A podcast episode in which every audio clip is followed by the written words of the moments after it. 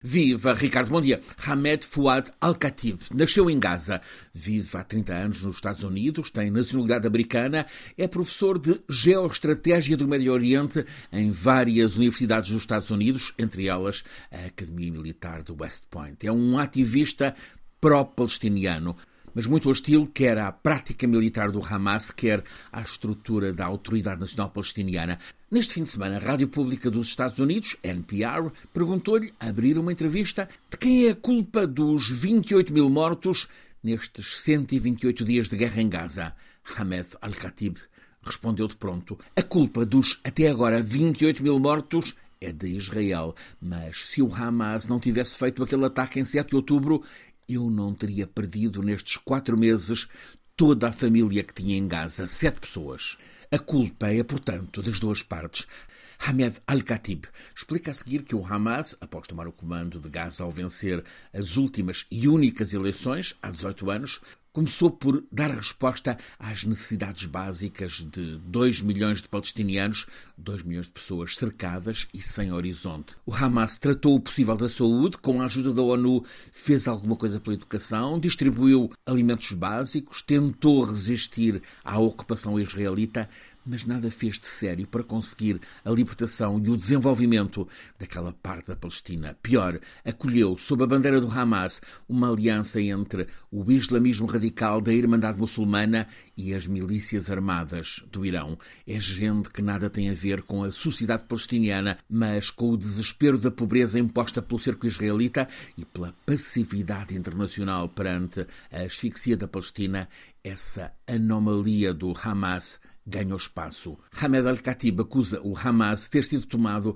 por comandos com um projeto suicida. Ele não tem dúvida de que o Hamas vai sair debilitado desta guerra, mas Israel nunca o vai conseguir erradicar, até porque a esta hora o comando descentralizado do Hamas já está disperso fora do território.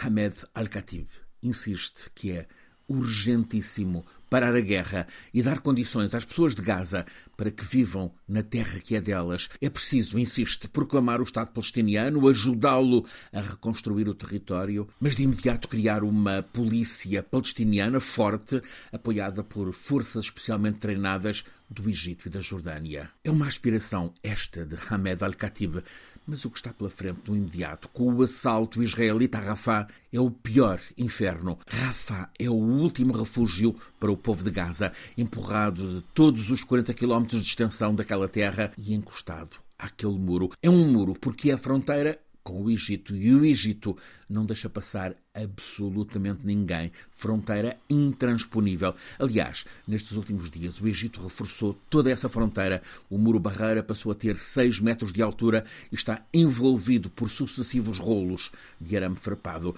A seguir ao muro, o Egito tem uma outra barreira, esta com tanques, carros de combate.